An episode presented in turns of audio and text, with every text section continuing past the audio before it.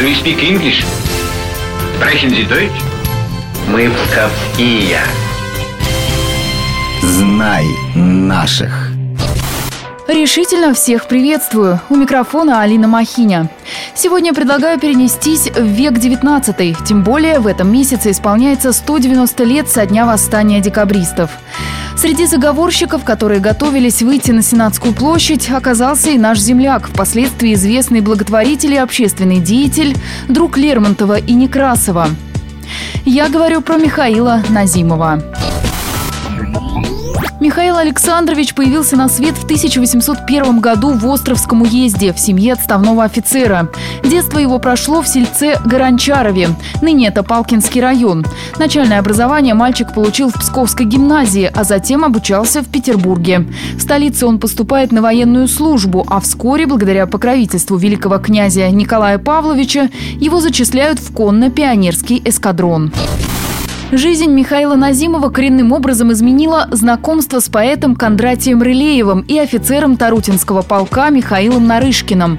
Под их влиянием Пскович в 1823-м вступает в тайное Северное общество, где становится одним из наиболее радикальных деятелей и участвует в подготовке плана восстания.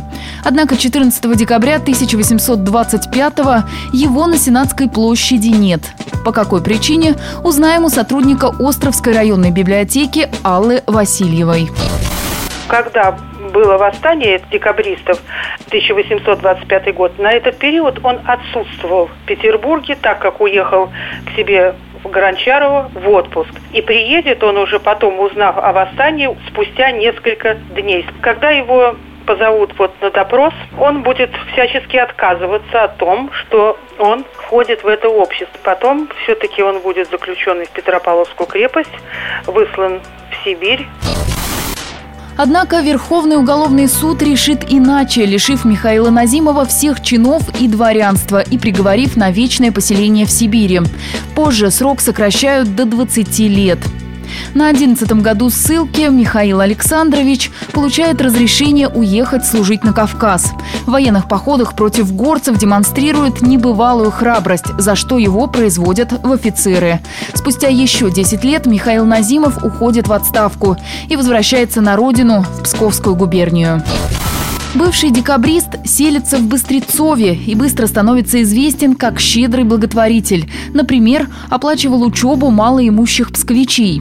Становится членом Псковского археологического общества, общества сельского хозяйства и даже врачебного. В 1850-х годах Михаил Назимов включается в подготовку крестьянской реформы. И во многих других начинаниях он был первым. Вот что рассказал нам краевед Натан Левин первый в губернии из всех помещиков в 1856 году создал школу для своих крестьян. И он включился в работу специальной комиссии по улучшению быта помещичьих крестьян. Михаил э, Александрович был активнейшим участником губернского земского собрания и первым председателем губернской земской управы. При участии Назимова вновь заработал губернский статистический комитет. Именно он поднял вопрос о создании в Пскове музея.